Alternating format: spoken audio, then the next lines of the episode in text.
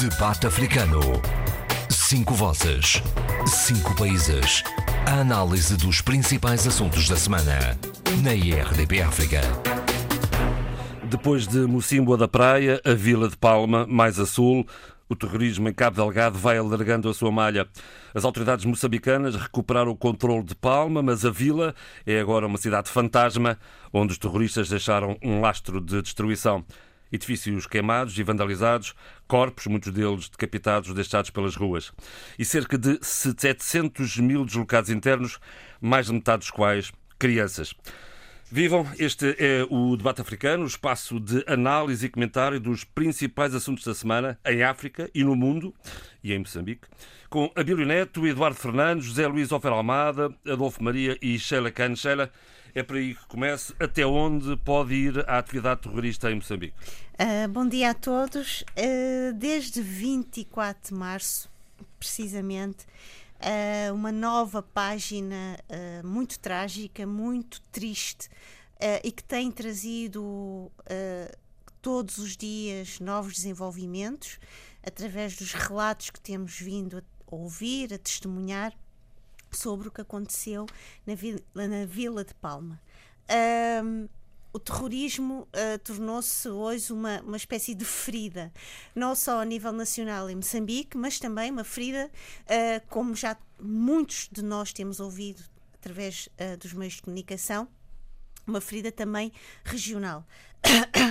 Uh, Filipe Niusi, no dia uh, da mulher moçambicana, dia 7 de abril, que foi esta semana, há dois dias, dizia, uh, no âmbito deste, deste dia, o seguinte, eu vou passá-lo a citar, porque é uh, importante dizer algumas das frases que me pareceram mais preciosas do seu discurso. Embora eu faça, vou fazer aqui um pequenino uh, parênteses, penso que veio um pouco tarde, deveria ter falado mais cedo. Acho que foi também um discurso muito estratégico, utilizando uma data que deveria realçar uh, em muito uh, mais o papel da mulher, a mulher moçambicana. Uh, percebo que há aqui uma reflexão muito virada para o fato da mulher, no âmbito do, de todos os ataques que Cabo Delgado tem uh, sofrido, a mulher e também as crianças, as mulheres e também as crianças têm sido vítimas uh, muito diretas e vítimas uh, que têm trazido não só aquelas que falam, aquelas que conseguem ainda falar, nos seus corpos, cicatrizes, a, a marca do desespero, a marca uh, da, da, morte e, acima de tudo, a marca do desconhecimento dos seus familiares, porque muitos dos uh, sobreviventes estão agora a regressar à Vila de Palma procurando familiares, seus conhecidos, procurando o rasto das suas antigas vidas interrompidas. Eu vou voltar outra vez ao que estava a dizer uh, uh, quando comecei, ao discurso de Filipe Niusi, que disse, um pouco atrasado, no âmbito do, do Dia da Mulher moçambicana, em que ele diz sobre Cabo Delgado: Nós não escolhemos esta guerra, ela foi-nos imposta. Passa outra vez a citá-lo. O objetivo desta violência é claro: eles querem nos intimidar, querem ser donos do medo. Mais do que ocupar o espaço geográfico, os terroristas querem ocupar a nossa alma, roubando a esperança e semeando a discórdia. Uh, fecho citação. Uh, acho que uh, o que aconteceu em Cabo Delgado tem sido uh, amplamente internacionalmente discutido e debatido. Eu, uh, como uh, comentadora deste debate, até fui chamada para contribuir com algumas das minhas reflexões no programa da Antena 1, Antena Aberta, sobre o que se está a passar em Cabo Delgado. O que se vê muito é também uma espécie de discrepância entre aquilo que temos vindo a ouvir uh, em Moçambique, nos vários discursos, debates embora muito importantes, não quero aqui desmerecer estes debates, uh, os jornais, os noticiários, mas algo o que me pareceu um pouco preocupante é que aquilo que nós temos ouvido, por exemplo, da RTP, uh, eh, com correspondente da RTP em Moçambique, muitas Pedro vezes Martins. não é uh, divulgado em Moçambique. Estou a falar, por exemplo, uh, do encontro de 12 corpos decapitados perto do Hotel Amarula. estamos a falar de também, e uma das questões que me chamou muita atenção foi que muitas das da, dos, da, daquilo no âmbito da, da destruição um dos jornalistas dizia que era estranho e surpreendente que algumas partes, algumas casas não foram destruídas. Portanto, há aqui uma espécie de uma seleção de, daquilo que se deve destruir e aquilo que tem que ficar destruído.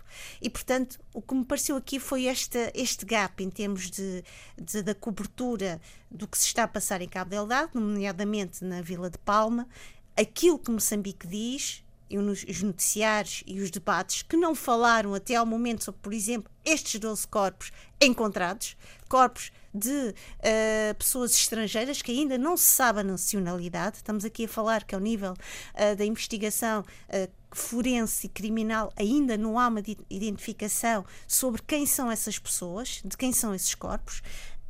depois também gostaria de referir o seguinte: é que ao nível da, da própria uh, uh, pronunciamento do Presidente da República, eu acho que este pronunciamento foi tardio. Deveria ter havido aqui uma voz mais próxima da tragédia. Oh, Sheila, e há aqui uma nota que eu, que eu, que eu retive do, da, da, intervenção do Presidente: é a, a questão da soberania uh, e, e, a reserva enorme que tem de, de, de apoio internacional nesta questão. Uh, essa questão é muito ambivalente. E Filipe Nilsson tem vindo a trazer essa, essa espécie de uh, repertório uh, já em outros discursos. Uh, já, se não estou, se a minha memória não está a falhar, essa, essa, essa, essa preocupação em sempre publicamente e de uma forma muito deliberada em dizer que é importante manter ou uh, tomar em conta a, a, soberania do país, a autoridade que o país tem perante os seus problemas, mas também diz, e, e foi, e, e, eu também ci, uh, vou citar esta parte, não está de todo a, a, a menosprezar ou, ou a recusar essa ajuda internacional e também regional. Porque ele diz mesmo, e passo outra vez a citá-lo, não se trata do orgulho vazio.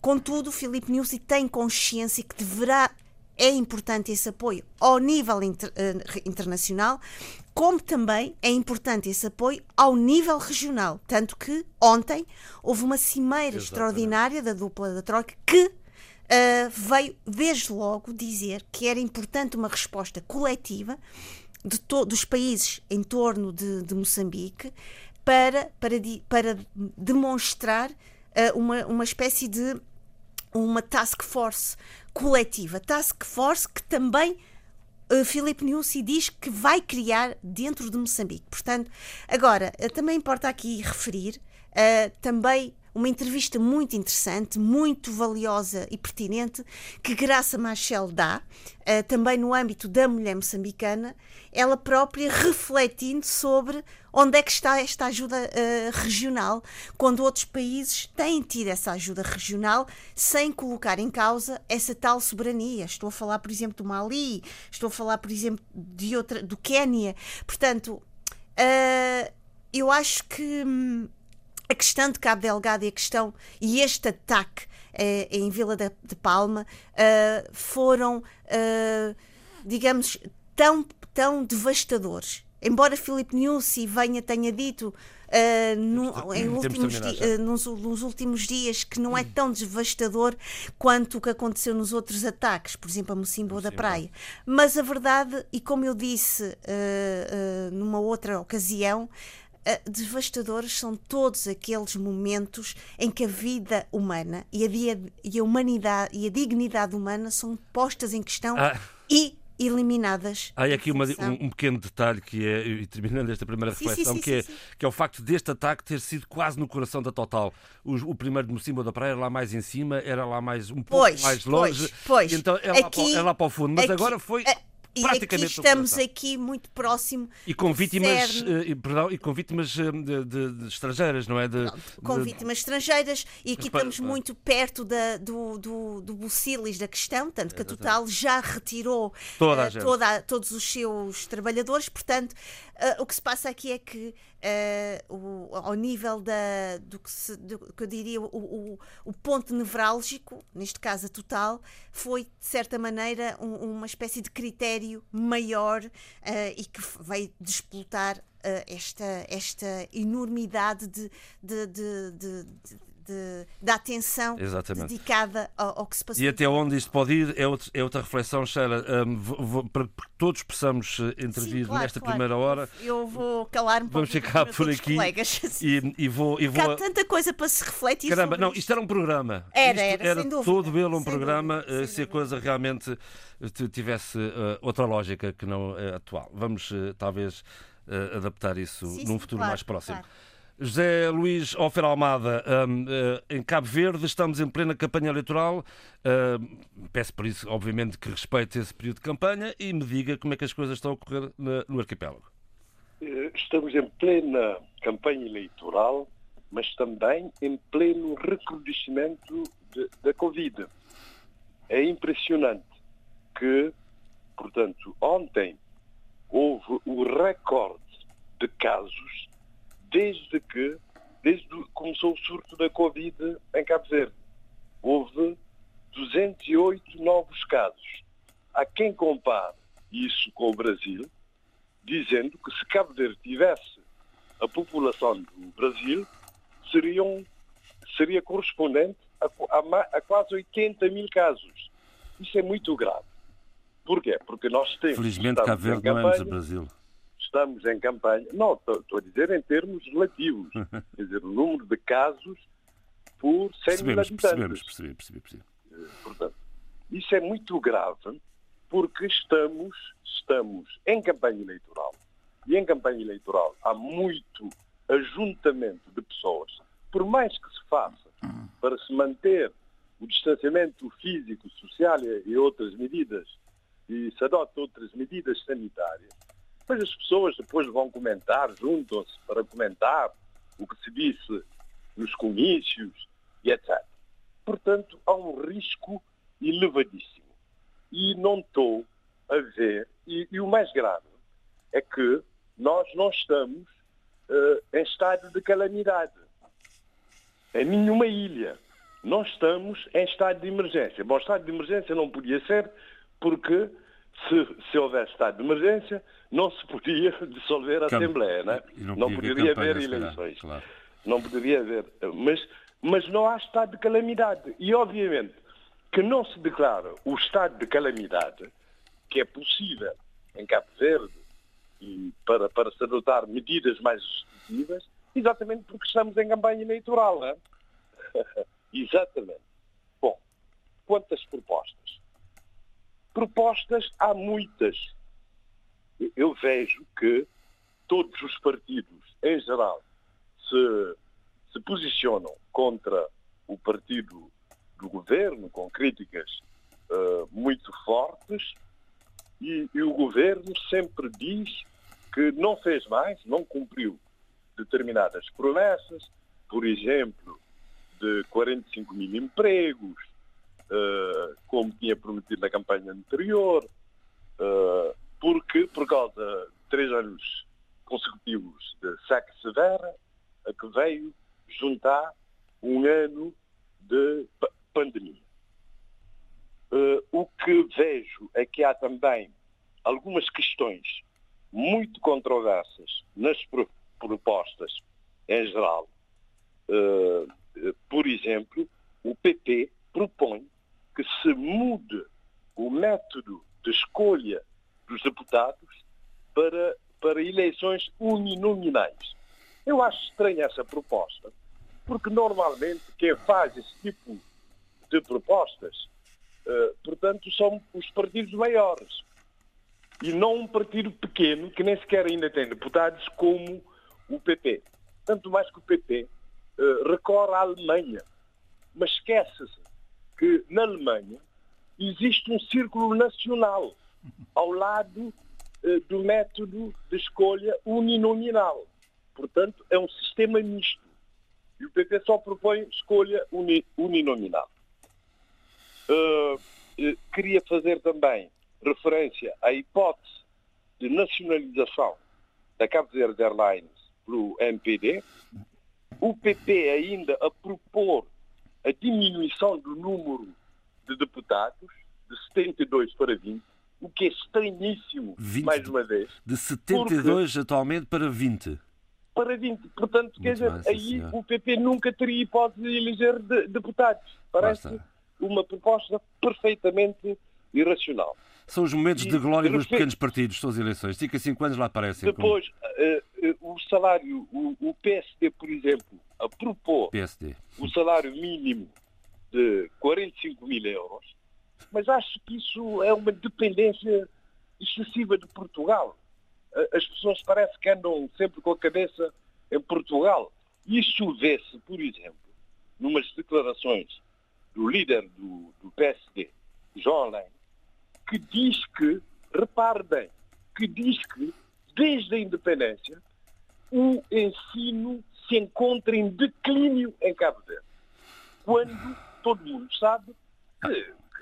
Isso é, é perder tempo falar de João Além, é perder tempo completamente e do PST, mas siga, siga. E depois elogia o, o ensino no tempo colonial porque fornecia bons quadros para o Império para o mundo colonial português. Está outro. É só de 5 em 5 anos é que aparece. E, e, e mais uma toca. coisa. Pela mão de Zé Luís, está claro.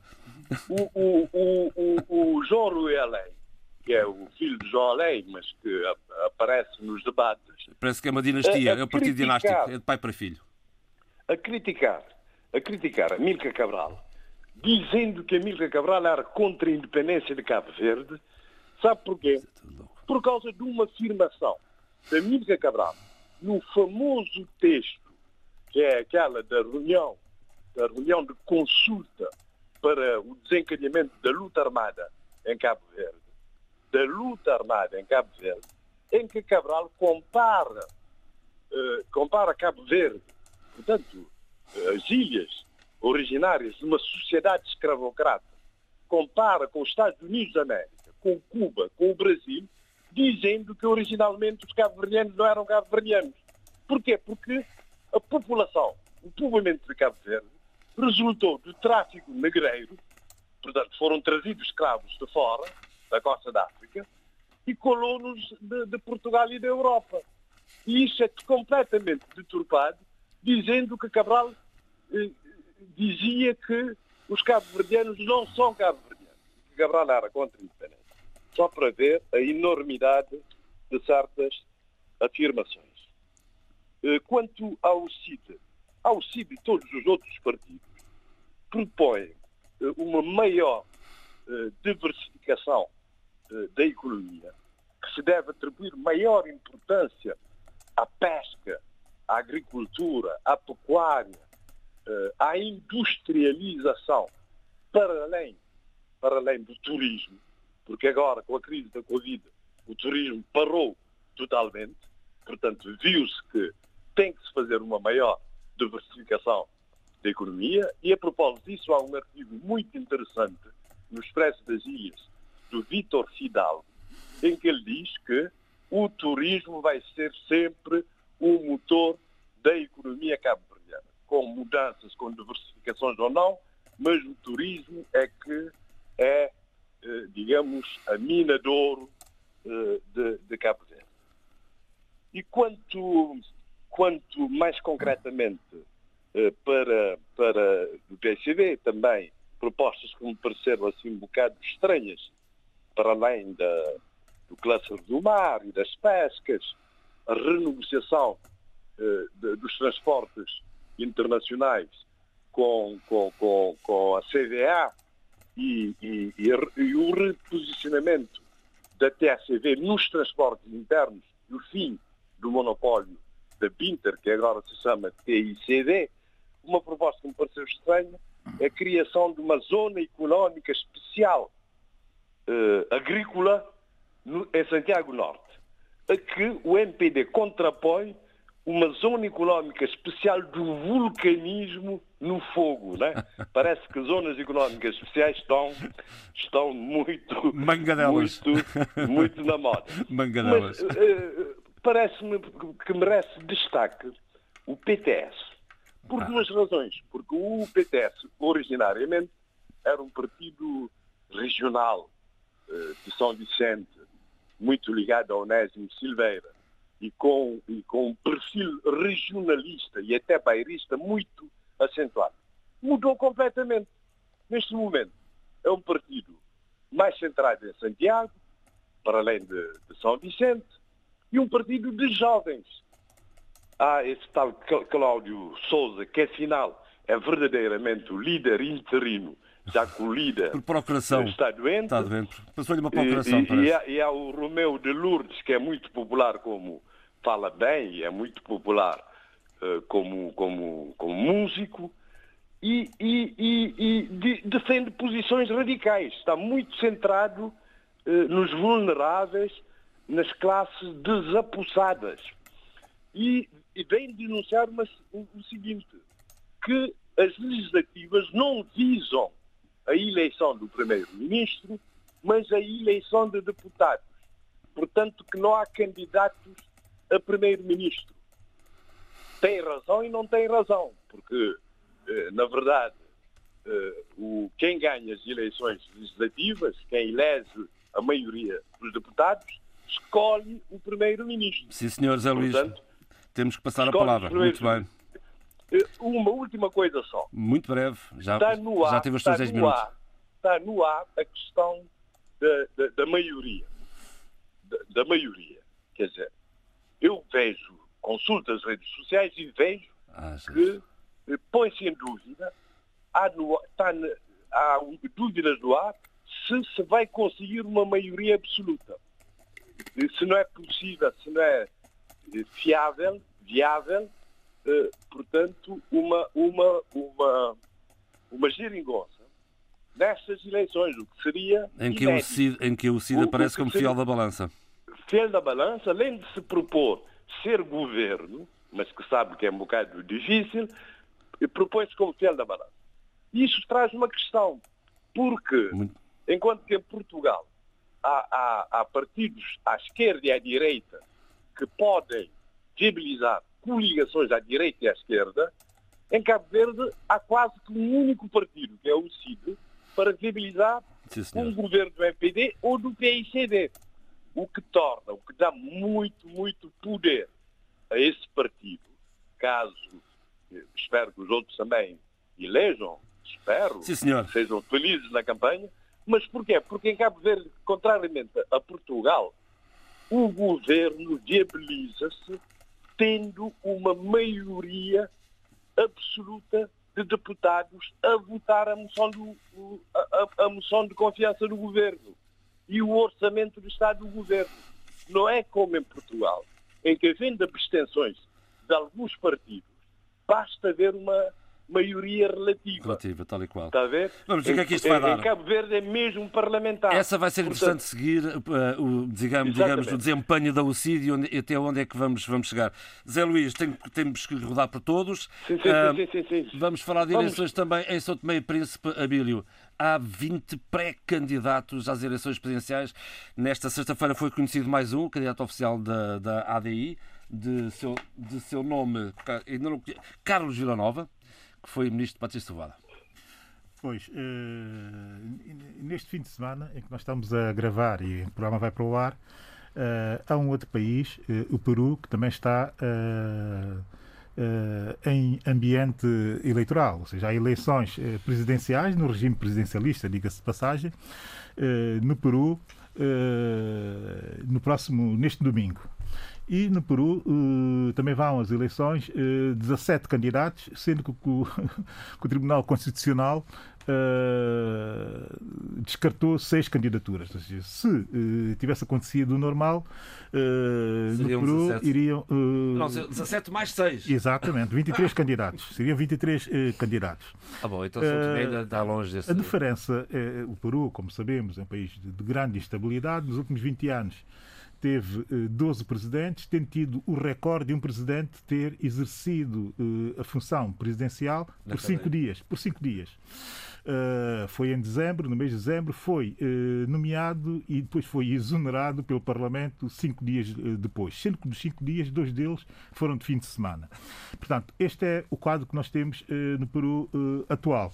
A verdade é que eu começo por falar do Peru exatamente por achar que muita da reflexão uh, que está a ser feita uh, pelos peruanos e pelos analistas uh, relativamente à questão enfim, das democracias na América do Sul podem perfeitamente ser transpostas para São Tomé e Príncipe. Então vamos lá. Sendo que, sendo que o Peru leva uma vantagem é que tem alguns candidatos fortíssimos e, e, e destes candidatos fortíssimos que apareceram eh, para essas eleições, eh, existe a noção de que alguns deles que têm uma história tremenda eh, de eh, serviço público no Peru e também uma carreira internacional reputada, eh, compreenderam que este é o momento em que tinham que fazer um sacrifício para salvar o país.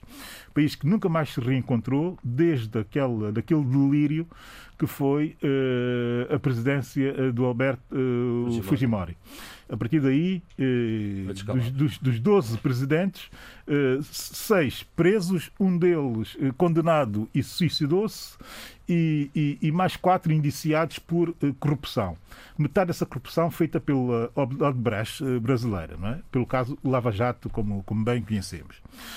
Portanto, os peruanos, os peruanos perceberam e compreenderam que este, os seus melhores quadros, eh, e eu estou a seguir as eleições no Peru fundamentalmente por dois eh, dos candidatos, sendo que um deles muito mais próximo, eh, enfim, que é o, o professor Hernan de Soto, um conhecidíssimo economista, que está a fazer esse sacrifício para salvar o seu país. Porque entende que o momento é um momento de salvação para uh, o país. É essa Uh, digamos que essa interiorização, essa consciência patriótica, uh, digamos que até nacionalista, dos melhores quadros, que está a ser feita no Peru, mas que não se encontra em São Tomé e Príncipe. Aqui esta divergência, porque em tudo o resto uh, é bastante semelhante. Nós estamos perante Estados decadentes, com elites que trabalham exatamente no sentido de aprofundar essa decadência.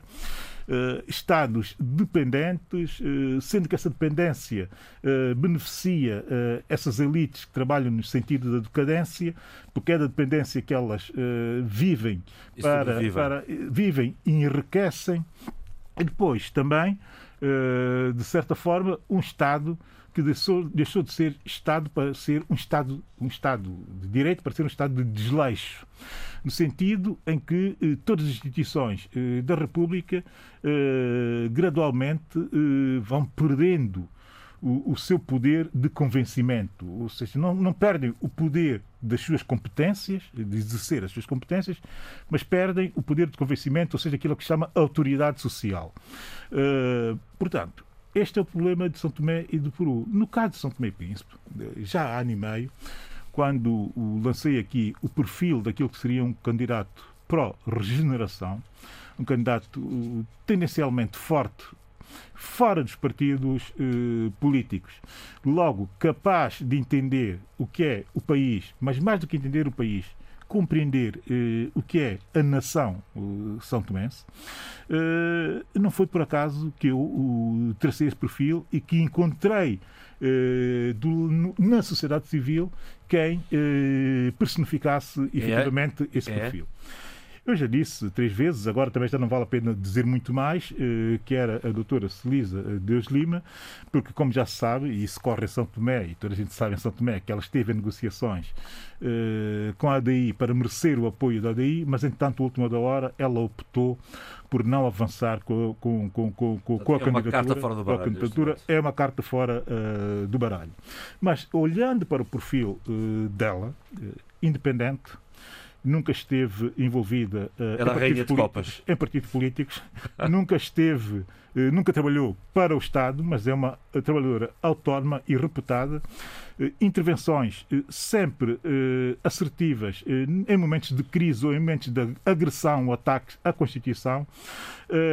E também, e para além disso, ativista de algumas causas reconhecidas como causas fraturantes em São Tomé e Príncipe eu olho para o quadro dos 28, dos 20, das 20 candidaturas conhecidas e não vejo esse perfil.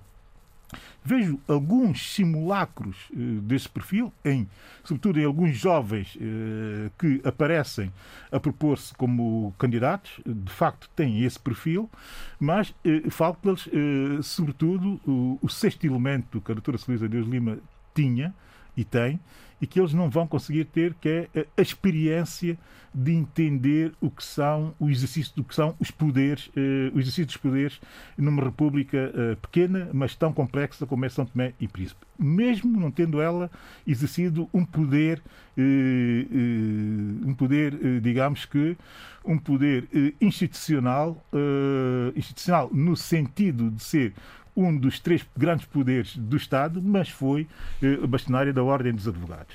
O caso do, do, do, do engenheiro Vila Nova, que foi ministro das Obras Públicas eh, nos governos do Patrício Trovoada, é um caso interessante. Eu primeiro tenho que dizer eh, que dou-me bastante bem com Carlos Villanova, eh, como dou-me também bem com alguns dos outros 20, eh, 20 candidatos. Eh, aqui o que está em causa não é a questão pessoal, mas é eu ter que ser coerente com o perfil que eu tracei eh, para eh, que uma candidatura deixe de ser desnecessária e inútil, como eu eh, aqui disse, que eram grande parte das candidaturas eh, que eu conhecia ou que são conhecidas até ao momento, no meu ponto de vista.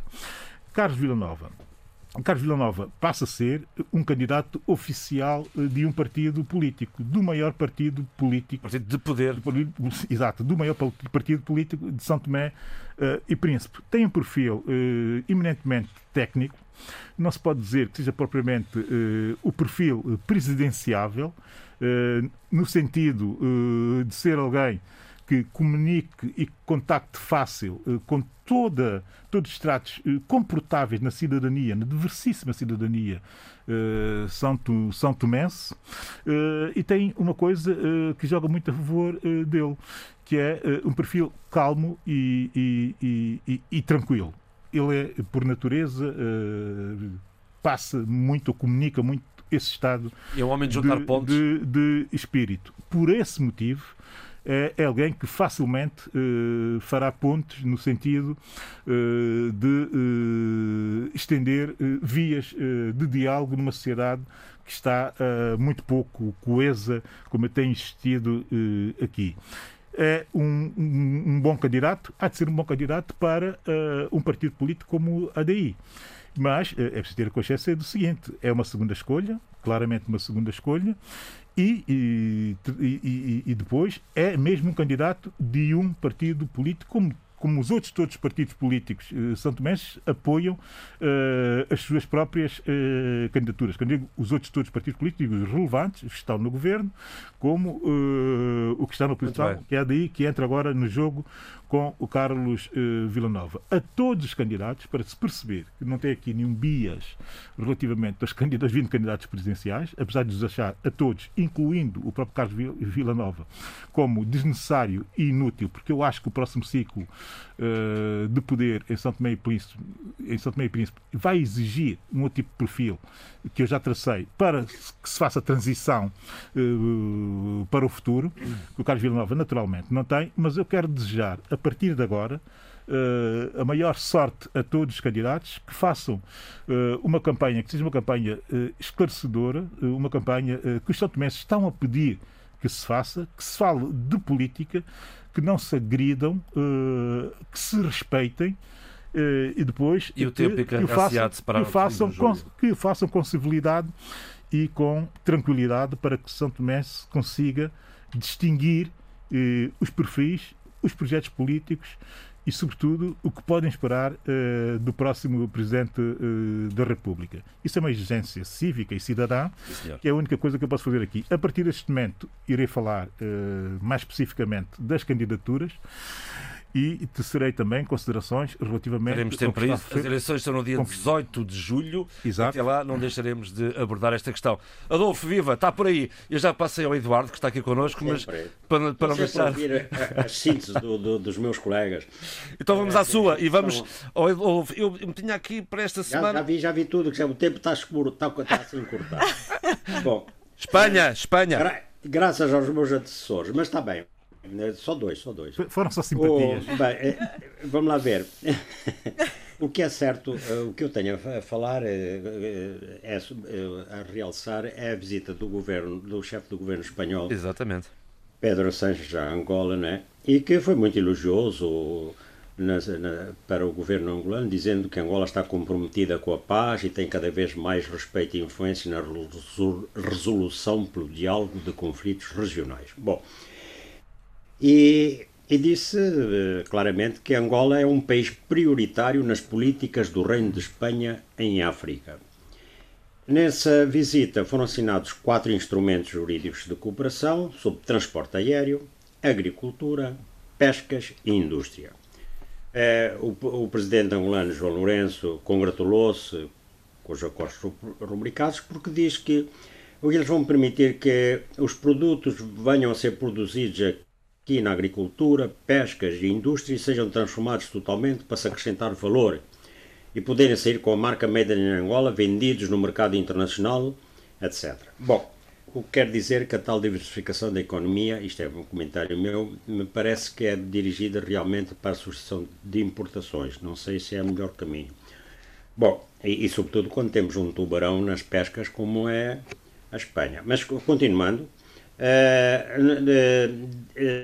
Diz-me, diz então o presidente João Lourenço que no quadro da política de internacionalização de, da sua economia, a Espanha escolheu a, Angola para a implementação dessa estratégia de internacionalização. E uh, João Lourenço veio com os seus trunfos dizendo uh, de facto vamos passar a ter um mercado de transbordo das fronteiras de Angola numa altura em que foi criada, entrou em funcionamento a Zona Livre do Comércio Continental Africana. E é, o, o, o, o, presidente espanhol, do, governo, do governo espanhol, Pedro Sánchez, diz que o seu país vê com muito interesse a área de livre comércio continental africana e apoia firmemente a União Africana. Bom, eu sobre isto, além do que já, pequenos já partes que eu fiz, eu quero lembrar que a Espanha tem um plano muito ambicioso que tem este título: Foco África 2023. E Pedro Sanches, eh, Pedro Sánchez está a concretizá-lo. Ele vai a Angola, que é um país que refez a legislação eh, referente ao investimento estrangeiro e que dá garantias que, que não existiam e que goza do apoio do FMI. E por outro lado, o governo angolano tem avançado na reorganização do, dos seus sistemas eh, fiscal e financeiro, não é? E há também a privatização em curso de empresas estatais angolanas, que é bastante apetecível, não só para alguns, eh, eh, é possível para os investidores estrangeiros, mas só em alguns casos, não é? E, mas neste, eu estou a citar, por exemplo, a TAG, para o qual se posiciona a Ibéria. Se nós compararmos com Portugal, o que é que se vê eh, sobre a política portuguesa eh, em África e a política espanhola? Vê-se que o governo espanhol declarou aos sete ventos que ia investir em África e traçou um programa nesse sentido. Sanches até lhe chama a década da Espanha em África. E da parte portuguesa, nós nunca vimos nenhum governo português atrever-se a fazer um programa desse género, nem também vimos, atenção, nós também não vimos eh, empresários portugueses a prestarem-se para impulsionar eh, semelhantes programas e concretizá-lo. Porque eu lembro que era uma poderosa delegação que foi com Pedro Sanches a Angola. E ainda ah, por cima, numa declaração. Poderosíssima. É, poderosíssima, não é, eh, Abílio? E depois há uma coisa, há uma foto que é extraordinária em que a delegação angolana, tudo só homens, a delegação, eh, a delegação espanhola, sei lá, talvez mais de metade de mulheres. Né? Ou seja, eh, ali também ficou patente diferenças várias. Né? Ora, eh, nós, nós sabemos como é que a Espanha é poderosa nos setores da pesca, né? também na agricultura, mesmo aqui em relação a Portugal, né? e da indústria. E, portanto, não é difícil concluir que Portugal fica mais arredado da cooperação com Angola. Isto não, não haja dúvida nenhuma, depois desta visita. Uh, do, do, governo espanhol, do chefe do governo espanhol uh, a Angola e, sobretudo, depois dos acordos assinados. Falta visão estratégica à política externa portuguesa e África. Não é de agora. Não é de agora. Exatamente. Não é de agora, infelizmente. Foi-se beneficiando é... de algum elan e de alguma empatia, mas também isso não mas é tudo. Não chega, claro. Não é tudo. Business, não é? Bom, mas esta visita de Sanches. Haveria muito a dizer sobre isso, mas. Verdade. É verdade, sim. Mas esta, é, é, esta visita de Sanches e os acordos assinados são uma vitória política de João Lourenço. Isto, também há que claro, realçar, não é? Claro. É, não só pelos acordos em si, mas pelo facto de mostrar o quê? Mostrar que, que o governo espanhol o apoia. E nós sabemos que uh, o governo espanhol alberga o antigo pre presidente angolano José Eduardo Santos e, e, e já havia relações privilegiadas da presidência angolana, da anterior presidência angolana com a Sim, senhor. Bom, eu como ainda parece que ainda tenho. Uh, não tem muito mais, Adolfo. Tenho... Para já, para já, para já, para, para o Eduardo também poder falar nesta primeira parte, não tem muito mais, mas siga, tem mais dois minutos. Tem, tem, pois é. Adolfo, só, só dizer, uh, dê-me só 20 segundos para dizer o seguinte.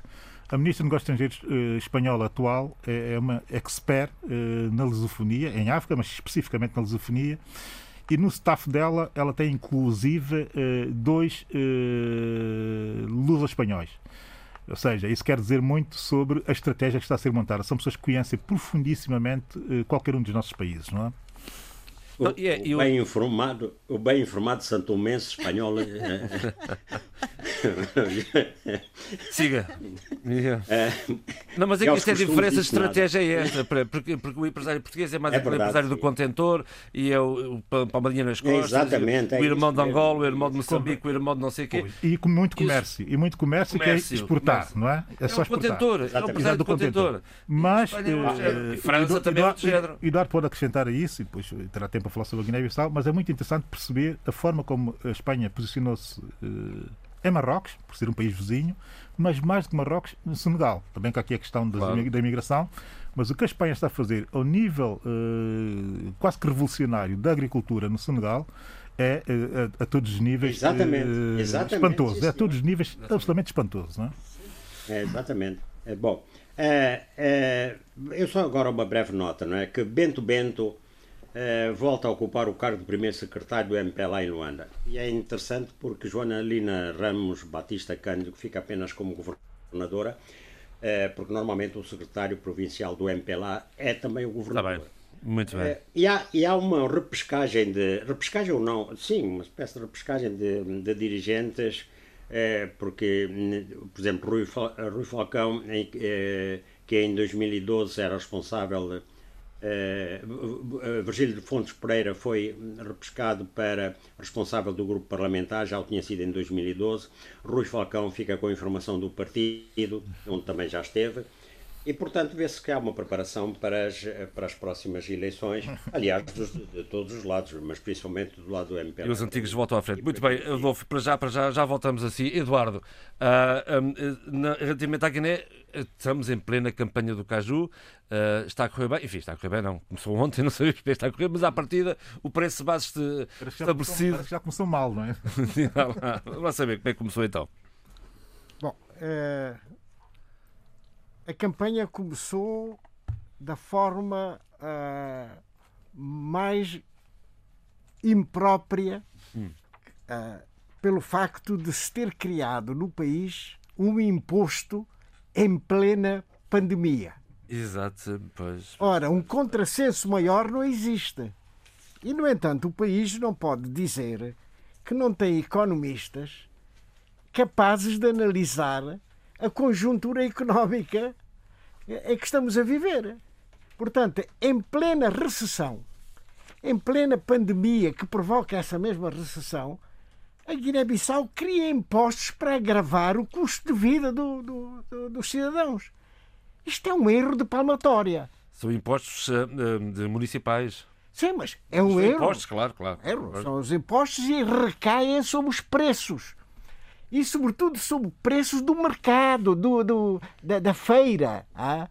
E isso é extremamente grave. Portanto, já vivem com dificuldade, as, as famílias já vivem com dificuldade e agora vêm-se confrontados com uma inflação uh, uh, criada pelo município, pelo, uh, pelo município de Bissau.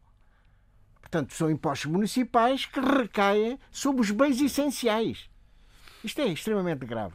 Portanto, era bom que isso fosse revisto e eu ponho em causa o facto de o orçamento ter sido aprovado e, ao nível orçamental, não ter havido qualquer alta, quer dizer, o, a, a, o, aumento de impostos, nada disso. Portanto, foi, foi aprovado um orçamento que agora é, é agravado pelo facto do município de Bissau estar a impor o imposto ad hoc, e eu até ponho em causa, ponho em dúvida a sua legalidade, é? a legalidade, e portanto as coisas não estão a correr bem para, para, para o cidadão comum uh, na Guiné-Bissau.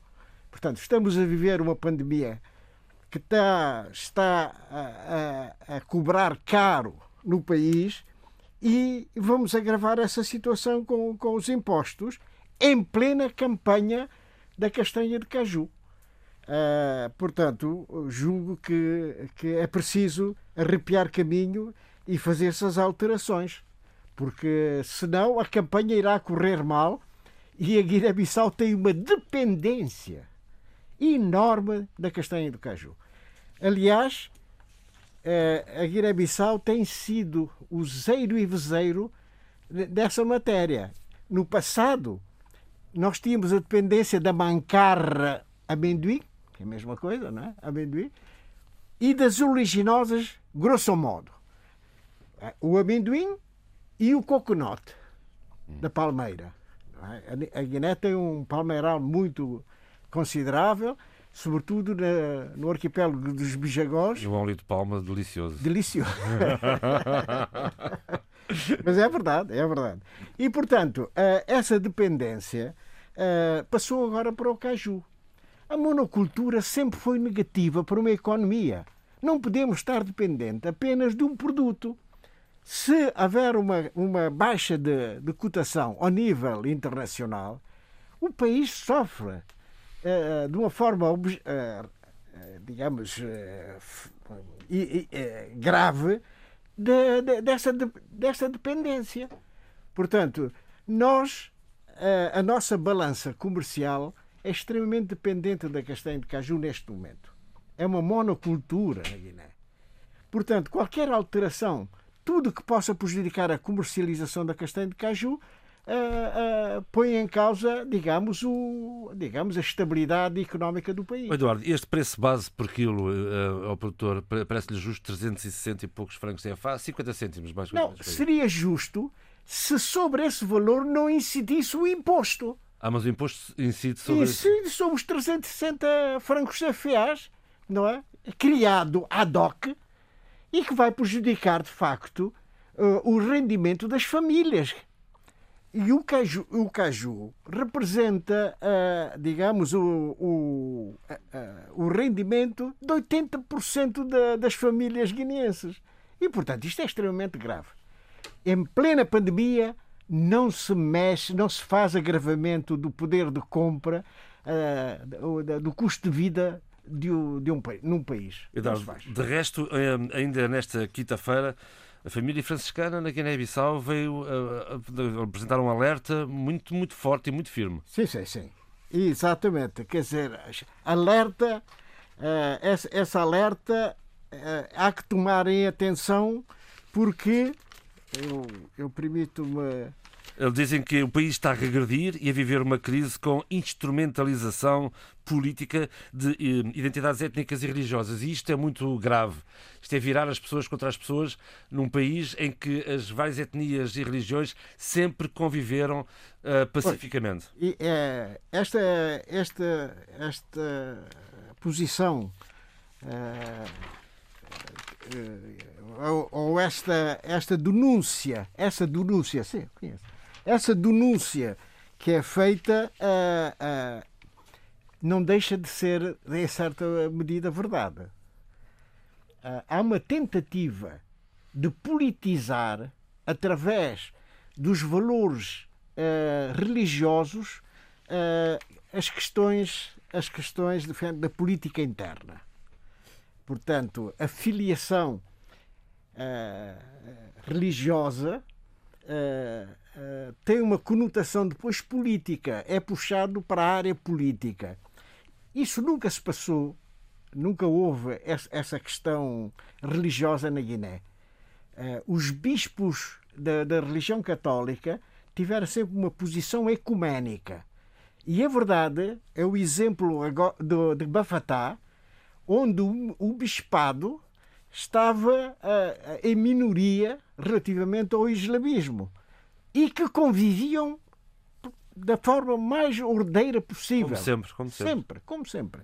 E, e sobretudo, a posição do, do bispo Dom Pedro Zili, agora falecido, agora falecido uh, era extraordinário. Ele tinha um espírito, como eu disse, ecuménico eh, lidava tanto com os islâmicos como com os cristãos e particularmente com os católicos de uma forma extraordinária. Ele de facto era um exemplo do ecumenismo na Guiné-Bissau. Foi uma, foi uma grande perda para o país aos 66 anos. Vítima de Covid-19. Exatamente. www.rtp.pt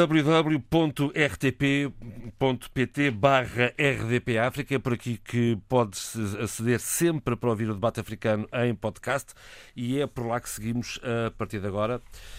Voltando a Sheila Khan, voltando a Moçambique e, e, voltando ao tema central de Moçambique, eh, a não ser que a Sheila uh, queira propor uma outra questão, mas eu creio que ainda ficou muito por dizer do que se passa em Cabo Delgado, nomeadamente até onde é que pode ir este movimento terrorista?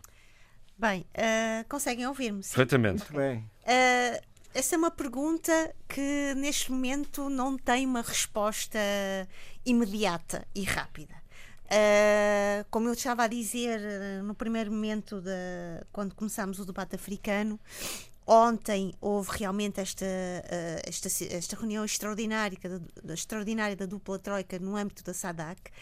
Todos os elementos que estiveram presentes nesta reunião, e era importante também dizer, para além do presidente de Moçambique, a sua homóloga da Tanzânia, Samila Assam, além dos chefes de Estado da África do Sul, do Zimbábue, do Malau e do Botsuana, todos concordaram que é necessária uma intervenção regional. Será enviada uma comissão técnica para avaliar quais uh, qual a, a, a, os próximos apoios ao nível de como reagir a estes ataques. Contudo, continu, uh, ouvindo, e isto é importante dizê-lo, porque uh, as nossas reflexões também uh, são mais enriquecidas ouvindo várias vozes.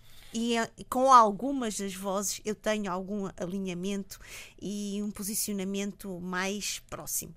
Eu concordo que é, é necessária esta, esta, esta força regional, é importante uh, alguma uh, obstrução ao nível do corredor da Tanzânia, entre Tanzânia e uh, Moçambique, porque já se viu e sabe-se que muitos dos tais uh, insurgentes têm essas passagens muito facilitadas. Portanto, ao nível da, de uma intervenção das vigilâncias, isso vai ser importantíssimo. Agora, algo, uma, uma situação que eu acho que era, é importante refletir e, e que, e que hum, e que a mim me chama muita atenção.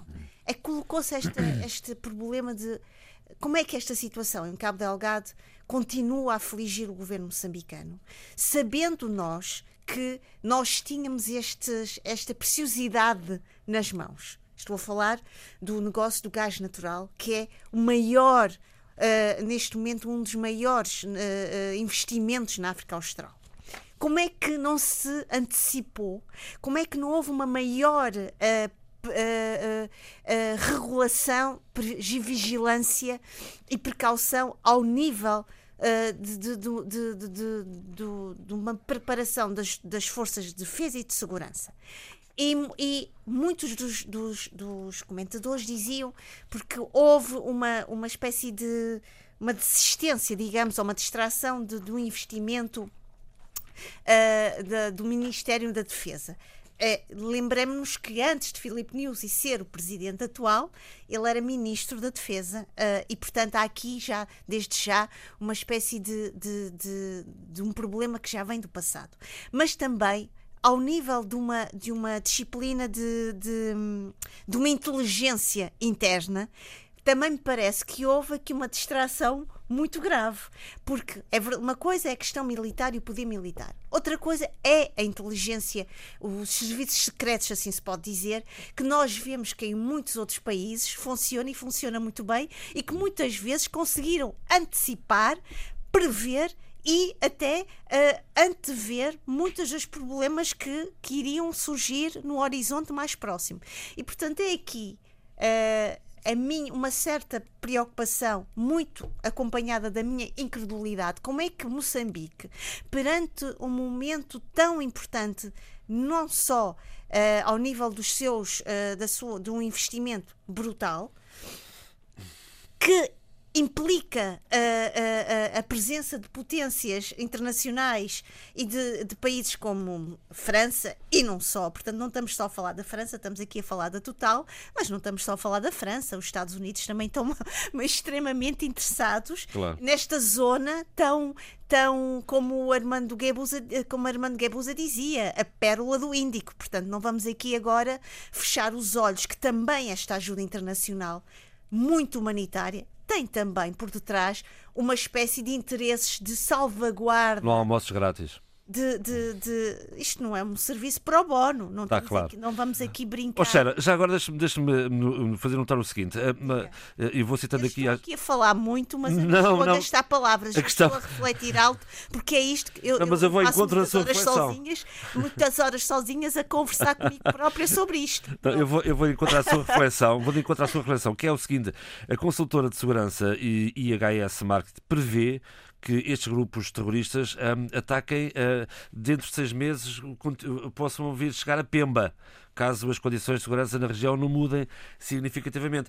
E lembra que o ataque a Mocimboa da Praia foi inesperado uh, ah, um, e teve aquele efeito de surpresa, mas que este ataque de, uh, de 24 de março a Palma já foi um ataque que terá sido, uh, terá exigido mais planeamento e um maior número de combatentes do que ataques anteriores, demonstrando assim maior capacidade. Ou seja, onde é que está a capacidade de, de prever, onde é que está a inteligência, onde é que estão os serviços de segurança que, que, que a Sheila falava Ora há pouco, não é? Perante aquilo que o João Pereira me está a dizer, vai reforçar ainda mais a minha Justamente era o que eu estava vai, a dizer. vai reforçar a minha tese, que como eu disse, não é uma tese solitária e genial, portanto é uma tese de quem ouviu, quem recolheu informação, foi para casa, refletiu, estudou e portanto no, novamente pergunto-me com incredulidade e muita surpresa onde é que está a, a, a musculatura desta, desta, desta, hum, deste trabalho de uma inteligência, de, um, de, um, de, um, claro. de uns serviços secretos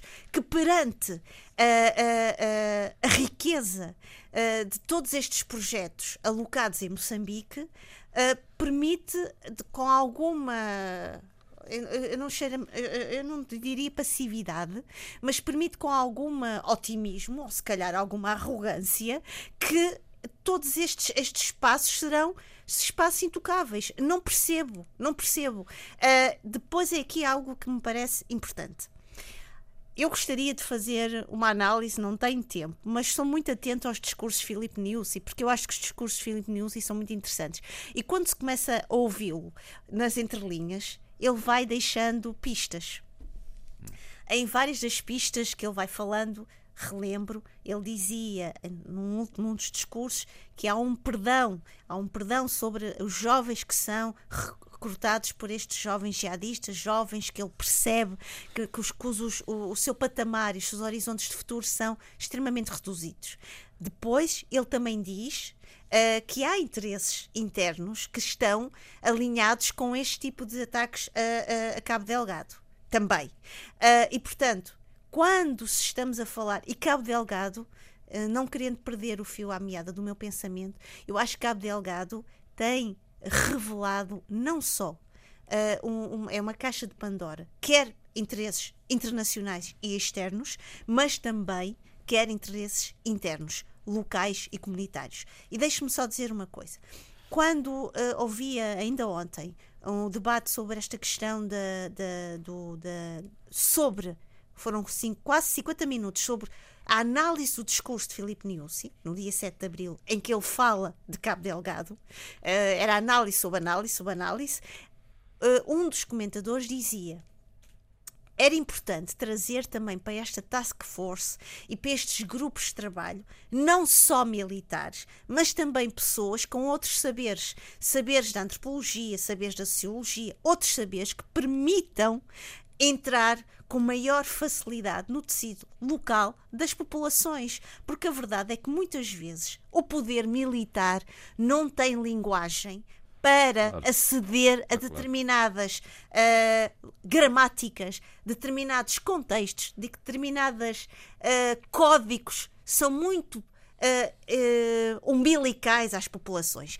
Mesmo os capacetes azuis que nós vemos em outros lados de África, já, já há estudos que chamam a atenção para essa, este desfazamento entre, por um lado, a ajuda militar internacional e as populações locais que se sentem ameaçadas, não obstante estes, estes apoios serem internacionalmente legitimados.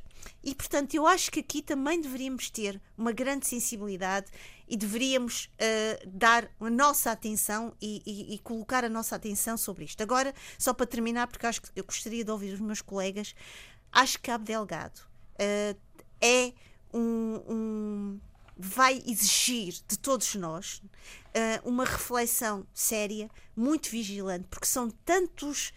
Uh, tantas dimensões, tantos critérios de análise e tanta gente a falar e tanta gente a dar a sua opinião que muitas vezes é mais a vozearia e são mais, é mais o ruído do que propriamente uh, esta necessidade de, uh, de selecionar o trigo do joio. E neste momento acho que era importante fazê-lo. Ora, muito bem, depois de Mocimbo da Praia e de Palma, caso os terroristas cheguem a Pemba, a consultora IHS lembra que Pemba Uh, se eles chegarem aqui, terão depois uh, procurarão alvos a oeste como Monte Poês e Balama. E estas são, não sei se, não sei se está de acordo, e estas são zonas ricas em depósitos de rubis e eu, eu grafite. totalmente de acordo. E Monte Poês já não é propriamente um local. E já chegamos ali ao centro, quase ao centro e, de Moçambique. E, e, já havia e esse é o risco, não é? E já havia. Esses ecos já são ah, claro. ecos uh, que, que, há uns tempos atrás pareciam ecos remotos e que agora são cada vez mais, mais próximos. próximos. Meus amigos, está aberto o debate, é, é um tema central do programa. Diga, diga, Xara, diga, Finalmente, se, uh, não queria deixar marginal, uh, para um lugar marginal e secundário o Dia da Mulher Moçambicana, está bem? Vamos lá à frente. Mas, vamos fechar aqui o debate de okay, Cabo Delgado, sim, sim, caso algum dos ilustres membros deste painel queira dizer alguma coisa a esse respeito. Zé Luís está lá, Adolfo, Adolfo, faz favor. Sim, é, é, não, é, é simples. É, é, a Sheila evocou realmente o que é que falta, o, que é que não foi previsto. Bom, para já, já eu li coisas que, que resta confirmar que a própria segurança eh, moçambicana eh, forneceu elementos ou escondeu elementos que sabia porque estava, estava infiltrada, estará, estaria infiltrada uma parte dela. Eh, isto é uma afirmação que eu li. Mas isto é, é de realçar que, de facto, a SADC só agora que diz que é preciso uma intervenção coletiva. Não sei se foi por negligência do governo moçambicano ou do próprio uh, uh, SADC. e essa intervenção coletiva não se está a fazer, mas embora os sul-africanos já lá estejam no terreno. O que será uma garantia, diga-se passagem, porque é gente da região e conhece bem todos esses tipos de lutas. Uh, eu li uma, uma análise de, de Elísio Mac, uh, Macam, que é magnífica. Sociólogo. Hum? E, aliás, que ele costuma sempre fazer excelentes análises. E ele uh, diz que a má governação é não prever os problemas. Não é tentar resolver, é não, não é evitar e, e, e prever os problemas. Exatamente. Uhum. E que precisamente, mas é uma análise magnífica, não é? E que eh, nos regimes de profunda arrogância que julgam tudo saber e bem instalados, né, realmente depois não fazem uh, apelo a, a, a, outras forças, à sociedade civil, etc., e, e, portanto, ao conhecimento, aos cientistas, sei lá, aos, aos sociólogos, etc. E, portanto, eles bem instalados uh, uh, na sua torre de marfim, julgam que sabem tudo e que resolvem tudo e não dão espaço sequer para aprenderem coisas sobre governação. Bom, era só isto que eu queria dizer e chega, porque já além do horror que é certo. Uh, ver querias é também, que queria também entrar. As são vítimas de, deste terrorismo. Uh, três coisas Diga. muito rapidamente, eh, que é a, a, compreensão de que existe aqui uma mudança de discurso. Uh, o conceito uh, terror e terrorista entra no discurso oficial já sem reservas, algo que alguns, como eu, enfim, analistas e comentadores, já vínhamos há algum tempo a, a pedir que se alterasse uh, o discurso. Sim, isto, por uma série dos insurgentes, por amor de por uma série, por uma série, por uma série uh, de razões uh, que a realidade estava a pedir que assim fosse. Essa é a minha primeira nota. A segunda nota, e isto tem muito a ver com algum feedback que eu recebi de alguns amigos que são nossos ouvintes, que eu teria sido muito cáustico relativamente à crítica que fiz quando fizemos aqui a análise da morte do presidente da Tanzânia, do senhor engenheiro uh, Magufuli.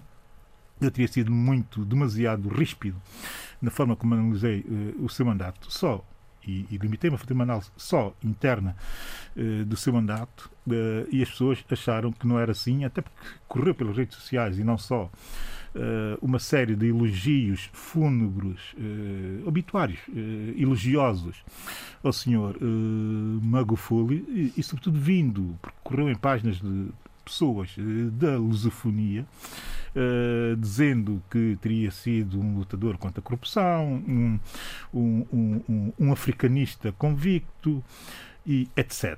Uh, como é evidente, percebe-se, e a mim choca-me, que eh, africanos de Angola, de, de, de, até de Moçambique, da Guiné-Bissau, de Cabo Verde e do meu próprio país, São Tomé e Príncipe, que sejam condescendentes com o seu Magufuli. Não podemos ser condescendentes com o seu Magufuli e com o papel que ele teve de permissão e de facilitação uh, daquilo que está a acontecer uh, em Cabo Delgado porque ele foi mesmo isto, foi um facilitador dessa situação, por motivos ínvios, por motivos eh, feios, que têm a ver com interesses também de acesso a recursos, facilitou a situação tenebrosa que se vive no norte de Moçambique. E eu isso não perdoo a Sabaguful, como obituário ou não como obituário. E choca-me eh, que eh, pessoas que deveriam ter a empatia uh, necessária com o povo sofredor de Moçambique que elogiem quem está-lhes a fazer ou quem lhes fez tanto mal. Portanto, não tem problemas nenhums em fazer esse ataque. Aqui complemento o ataque, pondo em causa o seu papel relativamente à situação em Cabo Delgado. E assistiu-se à continuidade desse papel quando a Tanzânia, e aí vê-se bem, e especificamente e de forma paradoxal, eh, mas também cínica, como a Tanzânia fechou a sua fronteira a entrada, a entrada de refugiados moçambicanos. Quem tem a capacidade de fechar a fronteira para a entrada de, de refugiados moçambicanos teria também a capacidade de controlá-las para a entrada para das forças para a entrada de forças que estão em Moçambique. E eu não, eu não tenho que estar aqui com meias palavras e muito bem e, e muito menos a iludir uh, visões africanistas uh, de setores uh, que eu nem quero sequer, que eu nem sequer quero caracterizá-los e, e, muito menos alimentá-los, porque sou muito claro no meu africanismo e na forma como eu abordo o, o, as questões africanas com um olhar sempre endógeno. Terceiro, e termino muito, muito rapidamente, a terceira nota, e termino já, e muito rapidamente. Nós temos que perceber que na lógica desses movimentos eh, está eh, claramente a chegada à capital. As capitais dos países. o Daesh tentou fazê-lo uh, no Iraque e esteve a norte de Bagdá operativamente. Se não tivesse havido a reação que houve, a situação ter-se-ia deteriorado de forma uh, extrema. Também que, uh, enfim, um pouco uh, facilitado pelo contexto da guerra na Síria e de toda a instabilidade à volta. E foi isso que eles aproveitaram que era para fazer essa investida. Mais ainda no nosso continente, e a análise da consultora de segurança, a análise que eles fazem, tem muito que ver com esse perfil com, tem muito a ver com esse perfil uh, destes movimentos uh, um, organizados já bastante organizados, bastante, bastante organizados, porque há o exemplo de Bamako no Mali. Nós estamos a esquecer que estiveram às portas de, de, de Bamako. Portanto, não é nada, não é nada que deva ser é desconsiderado, desconsiderado é como uh, irrelevante. Não. É sério. É muito sério. Eu antes de passar ao Eduardo, só por uma questão de equilíbrio, o Zé Luís quer entrar aqui neste debate rapidamente sobre Cabo Delgado? Não, isso para, para, para sublinhar portanto, o engajamento uh, dos países da África Austral, uh, eh, SADC, portanto, na questão moçambicana. E também relevar a mudança de terminologia, porque tem efeitos fortes até do ponto de vista jurídico-penal. Está claro. Ah, pois porque, claro. Está claro. Está claro. Porque uh, insurretos só podem ser considerados beligerantes e tem um tratamento específico em termos de direito humanitário, direito internacional público e tal. Terroristas são terroristas. Ah, Aplica-se diretamente o direito penal e nem sequer os crimes cometidos por eles são crimes são considerados crimes políticos. Uhum. Portanto, isso é relevante, sem dúvida. Sim, senhor. Eduardo. Só dizer uma coisa. Diga-se, Sheila, faz favor. Uh, tanto o Abílio como o, Luís chamar a atenção para a questão da terminologia. Mas quando estamos perante uma situação incontornável, temos que mesmo usar a terminologia do momento. Não havia hipótese nenhuma de fugir disto. Não há como dourar a pílula. Não é? Tentou-se. Eu sei, eu sei. Mas o que eu estou a dizer é que a realidade empurra-nos para algo que é factual. Não há como fugir às expressões, aos conceitos e a terminologias, quando a realidade nos entra pela nossa casa, nos entra pelos nossos olhos adentro e nos diz: nós, nós somos, eu, realidade, sou muito mais soberana do que todas as tuas. Hum, hum, deambulações ou capacidade de fugir a mim mesma. E, portanto, não podemos momento, pôr a cabeça na areia. Não, é impossível. E o próprio governo moçambicano sabe disso perfeitamente, acho eu, tem essa consciência. Eduardo Fernandes. Não, a primeira coisa que eu gostaria de dizer é o seguinte: onde está a SADEC? A SADEC não se dedica só à questão económica. Porque por trás da vida económica precisamos ter uma, um certo equilíbrio de paz para que a economia funcione. Se há uma alteração na, na ordem uh, constitucional, é preciso que haja uma atuação, uh, uh, digamos, concertada dentro do quadro da comunidade da, da SADEC, da CEDC, é? porque a união faz a força. eu bem sei que dentro da SADEC há um país que se destaca pela sua capacidade industrial, uh, um país mais rico, possivelmente, em termos, em termos industriais, que é a África do Sul. Poderá contribuir, possivelmente, numa primeira fase, com mais elementos uh, e, e, estar mais uh, preparado para, para atuar em matéria de defesa ao nível da SADEC. Mas é, é preciso que haja uma concertação militar eh, uma espécie de organização militar que troca informações e que uh, estejam preparados para combater qualquer ato de terrorismo dentro da, da, da, comunidade. E daqui a seis meses, provavelmente, oxalá que não estejamos a falar outra vez de um de ataque em larga escala. Era muito bom. Olha, Sheila, eu uh, vou, vou, vou continuar com a Sheila para falarmos rapidamente do Dia da Mulher Moçambicana, Sim. antes de passarmos para outros temas neste. Eu, eu não queria deixar de, de celebrar um dia tão importante. Lembremos que este Dia da Mulher Moçambicana tem um contexto muito uh, especial, uh, tem a ver com com Justina Machel, primeira mulher de Samora Machel, e, e, este, este ano e este mês foi marcado pela tragédia em, em, em, Palma. Houve várias manifestações de solidariedade entre as mulheres que têm sido vítimas, e nós vemos pelos vários relatos que a quantidade de mulheres fugitivas, com filhos, um, e vemos a força, o caráter de, de, de, de perseverança, de fé e de força. Ouvi com muito carinho e ternura a voz soberana, muito serena de Graça Machel, que ela dá uma entrevista no âmbito também da, mulher moçambicana, e ouvi vários relatos de mulheres moçambicanas, em que, por um lado, celebram uh, a emancipação e este percurso próximo da igualdade de géneros, mas continuam a manifestar, e isso é importante, uh, a importância da da mulher que luta, que, que vai em busca do seu punhado de liberdade, uh, a existência ainda de, um, de, um, de, uma, de uma sociedade muito patriarcal, muito machista, uh, a incerteza perante, perante o futuro, e portanto eu acho que era importante celebrar este esforço, esta dinâmica, esta, esta grande valentia que a mulher moçambicana vai demonstrando, não só em Moçambique, mas também na diáspora. Eu acho que era importante deixar esta,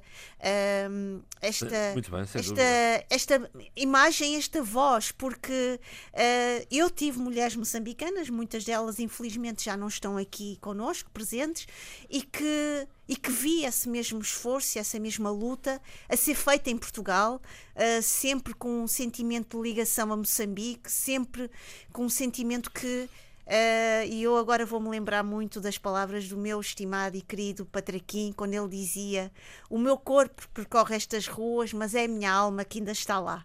E portanto, estas mulheres também, muitas delas deixaram o seu amor e a sua alma em Moçambique, e portanto, eu vou deixar aqui esta, esta mensagem de Canimambo para todas elas. Canimambo, muito bem, muito bem, muito bem.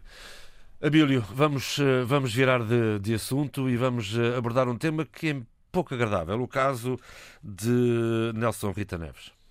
Eh, é um tema muito pouco agradável, mas que é efetivamente um reflexo uh, dos três Ds que o país vive. Quer dizer, um país que vive um estado de decadência, de disfuncionalidade e de desleixo uh, extremo. E, e esse caso uh, desse delinquente uh, Nelson Neves uh, é o retrato fiel desse país. Até pelo facto da sua morte sob custódia policial ter sido uma morte anunciada. E eu não quero fazer literatura com este caso, mas a verdade é que tem que ser assim exposto. É um caso de seis momentos. O primeiro momento a agressão do Nelson Neves, a agressão bárbara, violentíssima e, e, inuma, e, inumana do Nelson Neves, a sua companheira. Portanto, e ainda cima sendo ele um reincidente, uh, agrediu barbaramente uh, a sua companheira. O segundo momento uh, foge e depois negocia a sua eh, entrega voluntária junto eh, dos serviços prisionais eh, de São Tomé e Príncipe, nomeadamente do seu diretor, o Dr. Lázaro Afonso, diretor na altura. Esse é o segundo momento. Considerando que o Nelson Neves estaria, segundo a informação que eu tenho, em liberdade condicional. Portanto, estamos aqui ainda ao nível uh, da, uh, das competências de um tribunal de penas que nós não temos, mas que funciona uh, na base das competências do, dos serviços prisionais. Terceiro momento, depois de ser entregue, há uma diligência dos serviços prisionais e junto da Polícia Judiciária no sentido de haver o respectivo reencaminhamento para eh, o processo judicial que já estaria aberto ou que estaria em investigação eh, junto, pela Polícia Judiciária. É negociado para entregar, enfim, para custódia dessa polícia. e assim eh, terá sido feito com salvaguardas exigidas pelo diretor dos serviços prisionais. Porque existia uma espécie de inflamação, um ambiente de inflamação eh, e de violência eh iminente contra a pessoa desse delinquente. E são palavras, são palavras, e são palavras do próprio, do próprio diretor, ex-diretor dos serviços prisionais, diretor à altura. Portanto, há aqui este discernimento que é o momento da sua entrega e da sua morte, estando sob custódia da Polícia Judiciária nas suas instalações, nas instalações da Polícia Judiciária. Todo o contexto dessa entrega, todo o contexto uh, da, passagem uh, desse delinquente para as mãos da Polícia Judiciária é verdadeiramente tenebroso. Há uma imagem, uma fotografia dele no meio de seis ou sete agentes da Polícia Judiciária fortemente armados, como se estivessem efetivamente num estado de guerra, uh, que deu logo nota do ambiente criado à volta uh, da recepção desse, desse cadastrado, desse delinquente. E aqui gera-se também, ou exige-se, uma pequena reflexão sobre o momento que o país vive. Mas é um momento que também tem uma história por trás. Estamos perante alguém que cometeu, de facto, um crime, que uh, tem um histórico de cometimento de crime contra, de agressões contra violência, violência contra mulheres. tem também um histórico de violência mesmo em si, não é? E, naturalmente, isso cria um certo sobressalto social. Uh, o que me choca é a forma como uh, uh, os santomenses reagem a esse tipo de situações. É evidente que nós temos que nos indignarmos, mas não podemos apelar a uma espécie de justiça, justiça feita fora do, do, do, do, do sistema judicial. Como nos filmes cowboys, não é? Se assim, não é for, assim. se assim formos, é dar margem para um, tipo de, de, de, de, intervenções que nos coloca completamente fora uh, da civilidade e, e, da convivência sã entre São Tomenses. Todos uh, podemos errar e o que nos impede uh, de agir contra o erro do outro é a existência de um sistema judicial que medeia, essa, essa, que medeia e avalia esse comportamento. Eh, logo, a questão da culpabilização das vítimas, que é algo que os africanos, os negros, eh, devem conhecer bem, porque essa teoria é uma teoria que está muito feita e, muito imaginada e muito criada e muito aplicada a, uma, a um certo antirracismo, mas que também está a ser estendida a outros contextos. Estamos aqui a falar de alguém eh, pobre, de alguém com problemas que são evidentes, não é? uh, no seu dia a dia, é alguém que também, de certa forma, é vítima e eu já, já, lá, já, lá, já lá irei.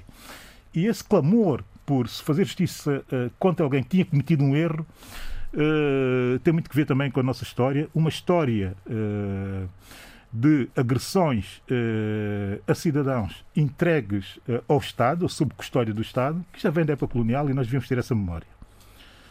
Que também passou pela Segunda República com a morte na prisão uh, do Sr. Loreno uh, da Mata, pai da Inocência, da professora Inocência uh, da Mata. E nós estamos aqui a ver um histórico de, que vem da Polícia Judiciária Colonial, que passa para os serviços de, de, de, de, segurança do Estado, que é uma continuidade da mesma polícia, aliás, nas mesmas instalações, no caso de São Tomé e Príncipe, e que vem subindo, subindo, subindo até chegarmos agora, e sem que nós tenhamos capacidade de perceber que há aqui um histórico de violência sobre cidadãos em custódia uh, do Estado. E temos que cortar com essa prática para sermos um país uh, melhor. E usando a culpabilização das vítimas para o fazer, para permitir ou para legitimar que se abuse e que se violente, e neste caso que se mate, que se execute alguém que está sob a, a, a, a custódia do Estado, é não perceber o que aconteceu com George Floyd nos Estados Unidos da América. Aliás, George Floyd, a quem já foi posto um valor o valor da sua morte foram 22 milhões e 700 mil dólares.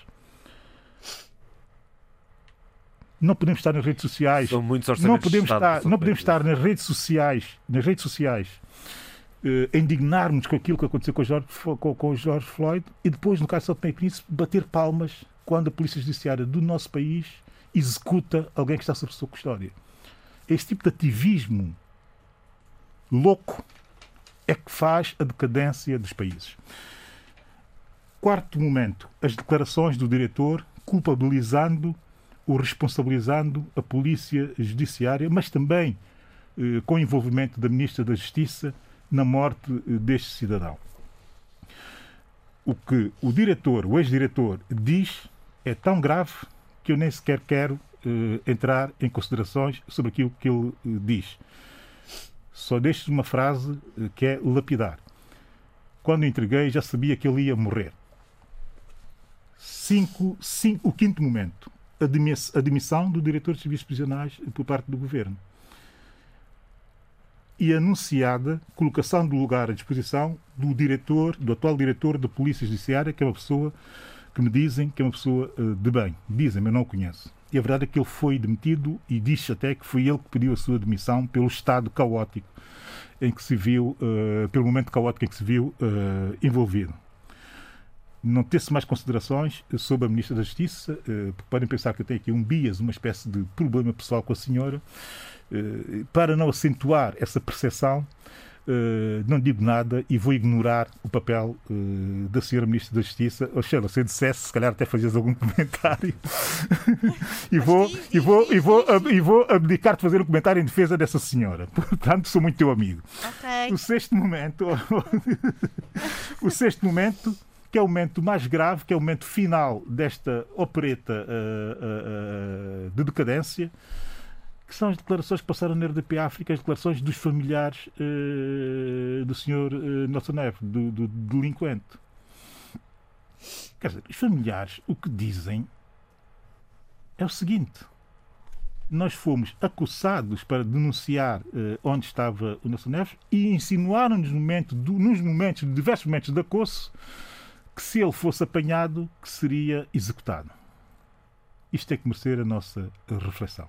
Eu acho que todos São Tomenses eh, percebemos o que está aqui em causa. E para terminar sobre esse assunto, eu quero dizer o seguinte para acalmar os São Tomenses e, e, e, e deixá-los compreender que o momento é um momento de responsabilidades. Logo, nós temos que analisar não com base naquilo que é emocional e na base da reação e na base do ativismo, eh, do ativismo básico, eh, porque senão colocamos muito perto do Chega eh, português, que está constantemente a pedir castrações e, e outro tipo de, de, de, de violências. físicas contra delinquentes, que não deixam também de ter as suas, a, a, a possibilidade, dentro do Estado de Direito, de, ter as garantias da severidade da pena dentro daquilo que é mais ou menos razoável dizer uh, o seguinte: nós aqui neste caso, e eu não vi ninguém a fazer essa reflexão e devia ter sido feita, temos claramente três tipos de vítimas. E toda a gente envolvida, de certa forma, exceto os poderes, são vítimas. A vítima de violência de género, a mulher uh, do delinquente, a vítima de abuso de poder, o próprio delinquente, o Nelson Neves, e depois temos as vítimas de um sistema, de um Estado decadente, disfuncional e desleixado, o tal Estado dos 3Ds, que são os agentes da Polícia Judiciária. Que a verdade é que eh, temos que ser claros. Eles também são vítimas eh, de facto de não existir uma liderança que lhes imponha um tipo de comportamento exemplar, o exemplo exemplar, como também sabem, eh, e daí serem vítimas, que tinham uma espécie de legitimidade de autoridade social que lhes permitiria ou que lhes tornaria permissível a execução uh, que o fizeram, sendo eles vítimas desse sistema que os obriga a agir da forma como agiram. Estamos aqui perante três vítimas. Há cerca de um ano atrás vimos, vimos uma coisa semelhante no aeroporto de Lisboa contra um cidadão ucraniano. Por, Absolut, absolutamente. Por uns quantos e, e vale a pena ler. Tem justiça nas mãos. E vale a pena ler o seguinte, que é uh, um artigo muito pouco lido em, em Portugal, um artigo no público, do Mamadou Ba sobre o histórico do, do, do, do, do CEF e as diversas fusões que o CEF sofreu para chegar ao, ao CEF atual. E como dentro do CEF atual ainda existem práticas que são práticas da polícia política uh, do Estado Novo. Muito bem, é um, motivo de reflexão. Zé Luís, vou, vou até Cabo Verde, vamos falar da. Eh, eh, enfim, com a brevidade que, que lhe assiste sempre, Zé Luís, a apresentação da candidatura presidencial de Jean Maria Neves. Bom, eu, antes de mais, devo dizer que ouvi a entrevista que fizeram ao Zé Maria Neves. Fizeram ou não? Fiz. Acho, Fizeste, sim, estavas em Cabo Verde, fizeste uma boa entrevista Muito e obrigado. acho que ele explica muito bem eh, sobre o livro dele e também sobre a candidatura. a fazer uma Por isso vou ser muito, muito sintético mesmo. Uhum. que é dizer isso. Eu achei muito interessante eh, três coisas, eh, agora para retomar as notas do Abílio. Eh, primeiro, a questão de, de, de reconstrução do país, da necessidade da reconstrução, ouçam bem o termo, reconstrução do país no pós-Covid. Eu acho esse termo muito interessante e muito adequado, mesmo se foi um termo muito usado no tempo do Partido Único, quando se dizia Cabo Verde, depois da independência, estava em reconstrução nacional. Não é? Bom, ele retoma e acho que foi feliz em retomar o termo. Também fala da questão das tensões político-partidárias em Cabo Verde, quer dizer que o outro é visto como inimigo quase a bater, adversário a bater e falta de consensos. Que o papel do Presidente da República é, como líder da nação, o termo é dele, né? Eh, é, é, portanto, é construir pontes e consensos nacionais que vão ser muito necessários no, no, no, no pós-Covid. Uh, uh, e parece-me uh, interessante essa nota do, do, do, livro dele e outra vez, e é, seria a terceira nota, portanto, a questão do Presidente da República ser Presidente de todos os cabo-verdianos e, portanto, a partirar, mesmo se para conseguir chegar lá tem que ser apoiado por um grande partido, que nesse caso vai ser o PICB. Vai? Mas agora. Ainda não está. eh, vai? Acha que vai mesmo? Não, Não, certeza, haverá mais, certeza.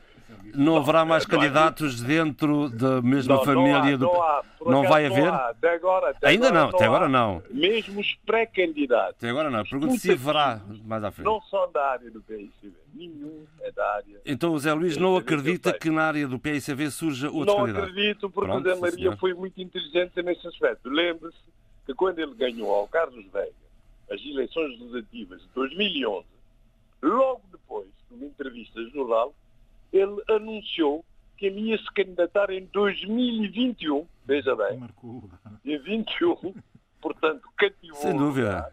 Eu lembro-me disso e lembro-me também das divisões que ele. entretanto, ia fazer- É, lembro-me disso, o Luís. governo ia fazer doutoramento. Exatamente. Está a cumprir, está a cumprir Ainda não está a terminado o doutoramento, Há outra mas está coisa, quase. Há outra coisa, eu não vou desvendar o segredo, eh, mas eh, não vou desvendar os pormenores, mas ele tinha-me dito, na altura, numa conversa particular, que ele e a Janira estariam juntos em 2021. Vamos ver então, sim senhor.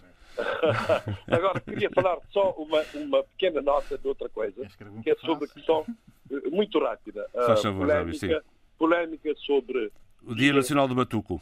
do Batuco. Sabe porquê? Hum. Devo dizer que eh, essa, essa polémica é provocada pelo meu irmão Frederico Alfaralmar em Nhonhó. Nhonhó, sim, senhor. Nhonhó.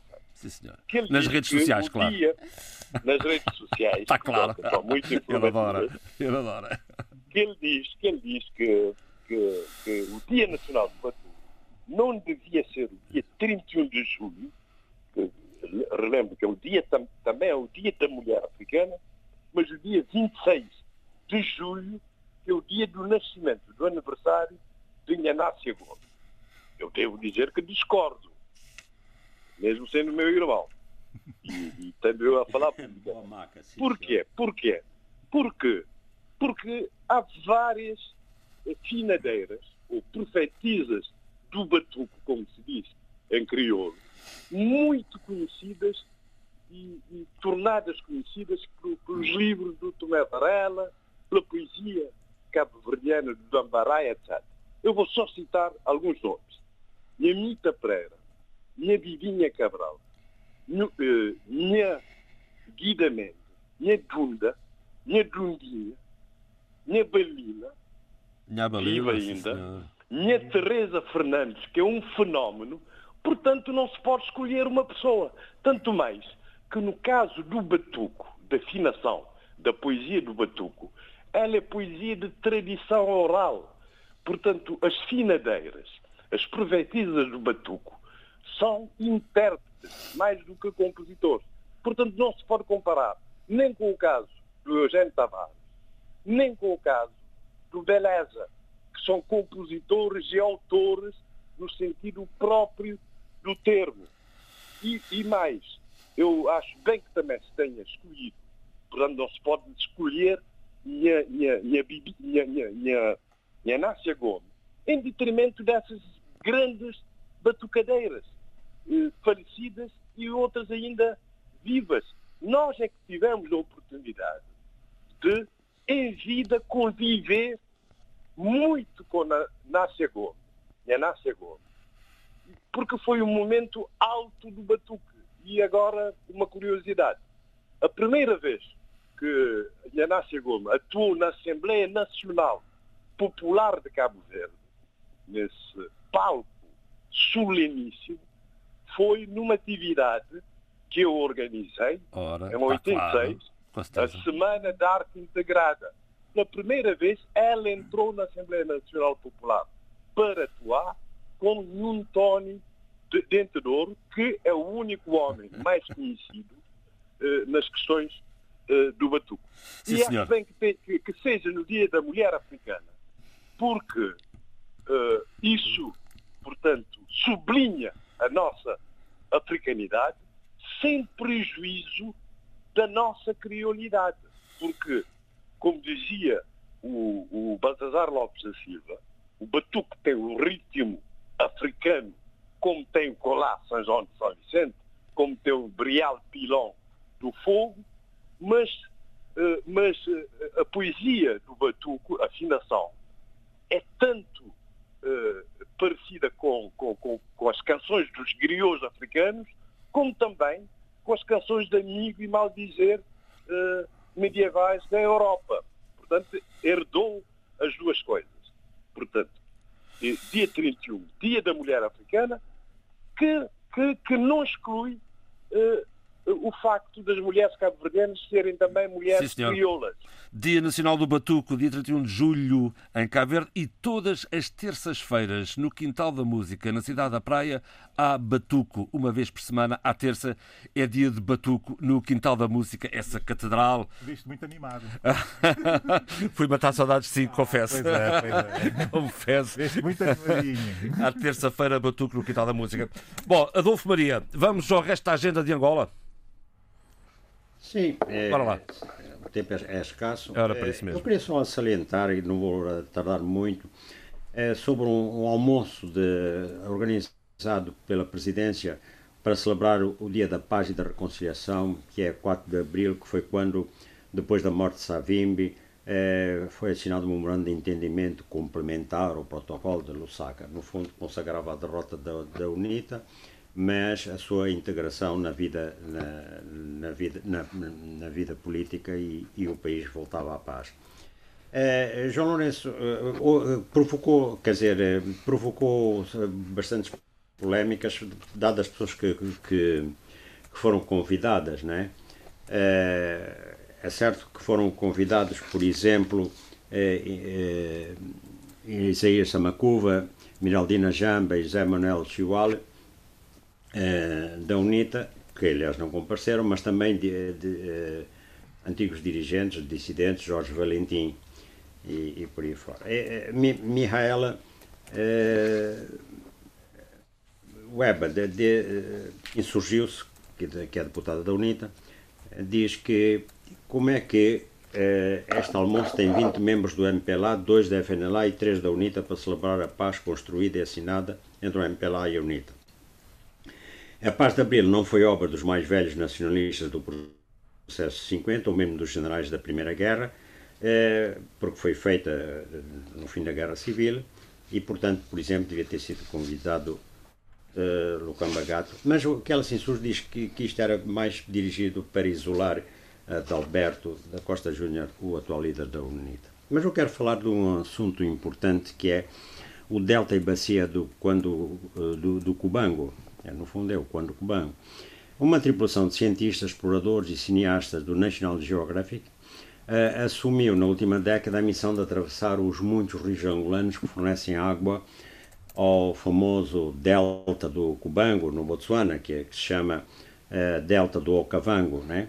Essa equipa trabalha ali desde 2015. No, uh, viajou milhares de quilómetros para os rios angolanos, construiu uma das últimas zonas úmidas intactas do mundo, com uma bacia hidrográfica correspondente a uma área maior que a da Inglaterra. Uh, Steve Boyce é, chefe do projeto, é, revelou que a pesquisa e o levantamento da biodiversidade ajudaram a equipa a construir uma imagem científica mais completa. Na primeira expedição pensavam que era um rio normal, mas o que encontrou foi uma zona pantanosa imensa e descobriram um recurso de trofeiras que é provavelmente superior a 35 ou 40 mil quilómetros quadrados. Este é o segundo maior sistema de trofeiras em África é uma espécie de esponja gigante que liberta água nestes rios. A turfa suporta 10 vezes o seu peso em água e isso garante, eh, mesmo quando há alterações climáticas, garante que uh, a água da bacia hidrográfica do Cubango continua a fluir. E a turfa também absorve o excesso de carbono na atmosfera, ajudando a mitigar os efeitos globais das alterações climáticas, etc. E, e todos os anos 2,5 bilhões de litros de água fluem de Angola para dar vida a milhares de pessoas é? Uh, e inúmeras espécies selvagens no delta do Cubango, que é no, já no Botsuana. Não é? Mas os rios que abastecem esta água em Angola não estão protegidos do, do, tráfico de animais selvagens, da desflorestação, etc. E, portanto, o objetivo é trabalhar com as comunidades locais para proteger toda esta ba bacia hidrográfica, não é? que é uma das reservas do, digamos, como foi, como disse atrás, do mundo. Pronto, por aqui me fico. O Eduardo vai pegar na sua deixa. Falar dos livros. É, já lá vamos, já vamos Adolfo. O Eduardo Não, quer pegar eu, aqui. Eu gostaria de falar sobre Angola, porque o Fundo Monetário Internacional, há poucos dias, reviu em baixa, fez uma revisão em baixa do crescimento económico de Angola de 3,2% que estava previsto para 0,4%. Ora, um crescimento de 0,4% num, num país que tem um crescimento demográfico de 3% ou próximo do 3%, significa que é um crescimento negativo. Portanto, a população cresce mais rapidamente que a própria economia. Isto é preocupante. Uh, uh, Angola está em contraciclo em relação ao continente africano, que está a, a crescer. Passa, é, é, o crescimento é pequeno, mas é real. Entre 3,2% para 3,4% ao nível continental. Portanto, isto deve merecer, por parte do governo angolano, alguma preocupação, não é? Porque um crescimento uh, anémico de 0,4% a, a persistir significa que o país está a ficar cada vez mais pobre. Portanto, isto é. Isso não é uma boa notícia. Não é uma boa notícia. Mas o FMI deu uma boa notícia. Aprovou um novo alívio da dívida ah, à Guiné, a Moçambique e a São Tomé Preso. Exatamente. Tira com uma mão dá com a outra. Agora, a verdade é o seguinte: essa é uma boa notícia, mas alguém disse qual é, qual é, qual é o mecanismo que eles vão utilizar para aliviar essa dívida? Então diga lá, Eduardo. Não, nós temos vários. Temos aquilo que é conhecido no mundo financeiro como haircut, portanto, a redução efetiva da dívida, perdão da dívida, uhum. perdão da dívida. Temos moratórias, é uma, é uma forma de adiar o pagamento. com a barriga Exatamente. Eh, mais para a frente, mas também, mas de qualquer maneira, já tivemos, é, que dá, dá um certo alívio, um certo alívio. Ou a redução da taxa.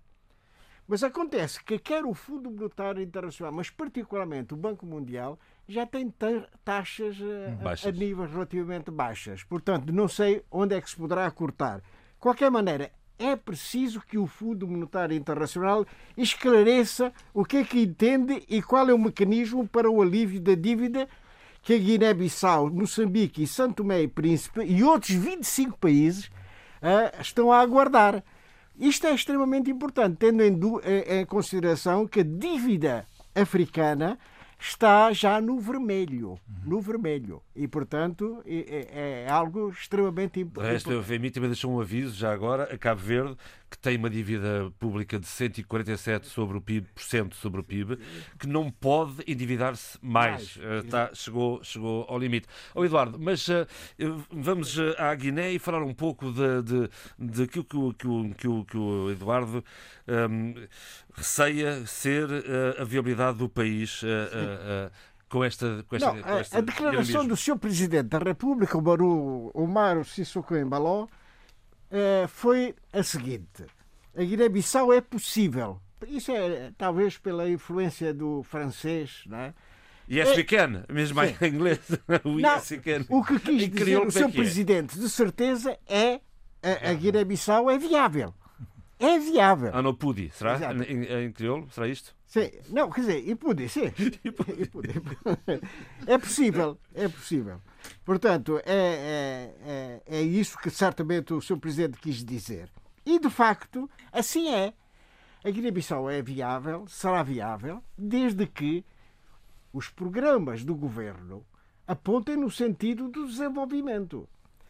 Ora, o que acontece no, no meu país é o seguinte: uh, um chefe do governo, quando está no poder, pode tem uma visão do país e pode uh, desenvolver um programa uh, para uma visão temporal de 10 anos, 5 anos, com, de acordo com, enfim, com, com a sua própria análise da situação. Isto aconteceu no passado. Em 2015, em 2015 estava uh, no governo Domingos Simões Pereira, a Guiné-Bissau tinha um plano estratégico. Chamava-se Plano Estratégico e Operacional. Uh, eu, próprio, eu estava na Guiné nessa altura. Fui passar um mês, de, o mês de maio de 2015, eu estava em Bissau. E acompanhei de perto este programa. Ah? E esse programa tem uma visão para o país. Tinham uma visão para o país há 10 anos de distância. De resto, foi com base nesse programa que depois se reuniu um, os doadores, a mesa redonda dos doadores. doadores. pela segunda vez desde e 91. Que, e que esse, esse, esse, e o compromisso que se obteve nessas mesas redondas foi qualquer coisa excepcional. Foi do tamanho do PIB da Guiné-Bissau. 1,5 mil milhões de euros. Mas é uma coisa excepcional. Eu considerei pela primeira vez, um paísinho leva um programa aos doadores e os doadores eh, comprometem-se a financiar esse mesmo programa. A verdade é que. O que é que aconteceu? É que os políticos guineenses, em vez de olharem para o país, olham para as guerrinhas uh, pessoais. O que é que se passou foi que o, o Presidente da República, José Mário Vaz, que não se dá bem com Domingos Simões Pereira, pura e simplesmente ignorou o plano estratégico e operacional. Quem ficou prejudicado foi a Guiné-Bissau, foi o povo da Guiné-Bissau, porque ele, cada um, cada um deles patriota. tem a sua vida. Portanto, isto é extremamente grave e que não é, não é, não é, de, uh, não é para esquecer. E é preciso que as pessoas lembrem aos ex-políticos o mal que fizeram ao país. Muito bem, está dado o recado www.rtp.pt barra rdpafrica é por aqui que pode seguir o debate africano em podcast. Vamos eh, às eh, últimas notas deste programa. Adolfo, vou começar por si, por favor. Antes que é professor universitário e investigador do Centro de Comunicação e Cultura da Universidade Católica Portuguesa, ele tem uma vasta obra sobre comunicação social, nomeadamente a rádio. E o último livro que publicou intitula-se A Rádio Colonial em Angola. É, este livro é o resultado de uma exaustiva pesquisa, não é? E, e fornece ao leitor uma minuciosa história de factos, pessoas e contextos eh, em que foi construída e se desenvolveu a rádio em Angola no tempo colonial. E, além disso, o autor descreve eh, como, em paralelo, atuavam atuavam a rádio, as rádios dos movimentos nacionalistas nos últimos anos do domínio colonial. E ele dá grande destaque à Rádio Angola Combatente do MPLA. O livro evoca, desta maneira, o livro evoca um pedaço da história moderna de Angola. Esta obra, Rádio Colonial em Angola, do professor Rogério Santos, será apresentada em sessão via Zoom no dia 14 às 18 horas. Intervirão os professores Nelson Ribeiro, Marissa Murman e, Ariano, e Ariana Cosme e também o um membro deste painel, o Adolfo Maria. Ora, este, este ilustre serve. A voz da Angola Combatente. Mas quem quiser assistir deverá procurar na net da, porque é impossível comunicarmos por telefone. Tá bem. Eduardo, mais ou menos para esta altura também tem aqui uma sugestão uh, de época. Sim, sim. É, é, é um livro muito interessante é, que eu encontrei numa livraria é, dessas que de rua, mas os livros são novos, é, eram de livros novos. É o Diário de Salazar. É, se, gente, se, se, se pretender conhecer o que foi a realidade do Estado Novo, esse diário do Salazar do escritor, infelizmente já desaparecido, António Trebulo, Trebulo é extremamente recomendável a sua leitura. E é feito como se fosse um diário. Como um diário. E, portanto, uh, fica-se a conhecer qual era a vida do, do ditador Salazar, uh, uh, a sua vida familiar e, afinal, os galanteios do Salazar. O Salazar era, era um indivíduo austero, mas tinha, tinha sentimentos e, era portanto. Um, era um manganão, era um manganão. Era o um encoberto, o encoberto. Oh, oh, oh, Eduardo, sabe que é, como é que se chama isso aqui no norte, em Sim. Braga? Era um treteiro. Ah, muito bem. Olha, não conhecia essa expressão. Zé Luís, poesia de príncipe. Ah, desculpa, Eduardo. Não, não. Comprar, tinha que comprar sapatos novos. Zé Luís, Princito. Estivemos a falar uh, do Batuco, da, do Dia da Mulher Africana, que é Dia Nacional de, de, do Batuco também em Cabo Verde, e há um livro extraordinário do Princesito, cujo nome, quem não sabe, é Carlos Alberto Souza Mendes, irmão de Mário Luís. O livro chama-se Manual de Mulher, Manual da Mulher. E são poemas extraordinários em crioulo, sobre a mulher, as várias facetas e dimensões do ser, uh, desse ser feminino que tanto amamos, tanto adoramos, e, e excelente poesia, e, portanto, as batucadeiras podem estar cientes de que têm um grande herdeiro na finação, que é o Princesito. Sim, um grande livro. Muito bem. Manual de Mulher. Sheila, por favor. Ora bem, eu vou sugerir. Conseguem-me ouvir? Perfeitamente. Um, dois livros. Um deles é. Pensei muito no, no Abílio e no, e no Eduardo, uh, da autora Shossana Juboff, da Relógio d'Água, A Era do Capitalismo de Vigilância. Um hum. excelente livro, hum. excelente. Depois, um livro que aconselho vivamente, e na altura, uh, não, querendo, não, sendo, não querendo ser parcial, mas pensei muito no Abílio e que estou a lê-lo. De, de Pilar Quintana, A Cadela, romance finalista do National Book Award uh, de 2020 nos Estados Unidos e prémio Alfaguara. É um livro que fala uh, sobre violência, resistência, fé, através da relação entre uma mulher que não pode ter filhos, uh, colombiana, negra, e a sua cadela um livro que posso dizer que uh, vou terminá-lo este fim de semana porque é absolutamente delicioso, mas também extremamente sério. É daqueles livros que uma pessoa diz, uma obra que parece inocente no seu título e que nos um, ehm, toca profundamente na alma. Abílio.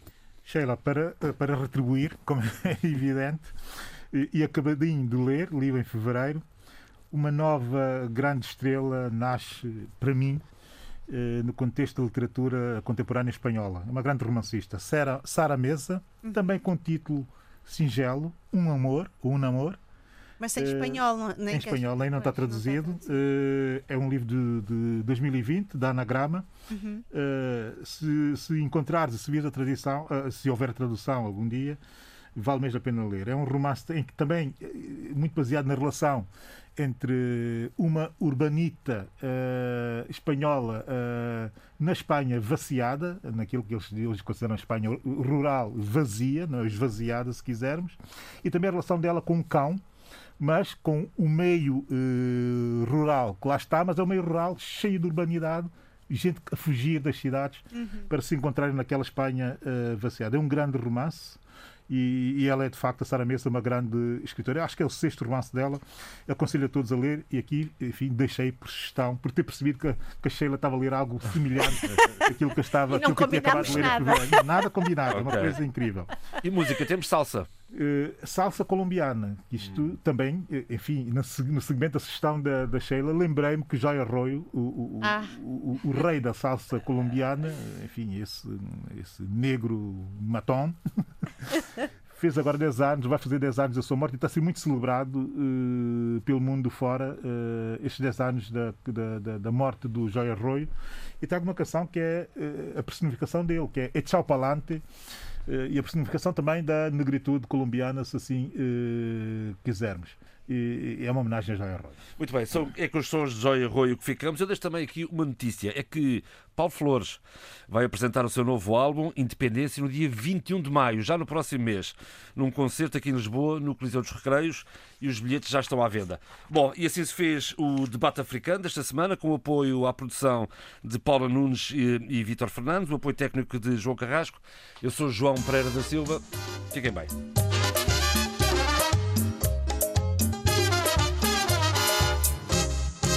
叫爸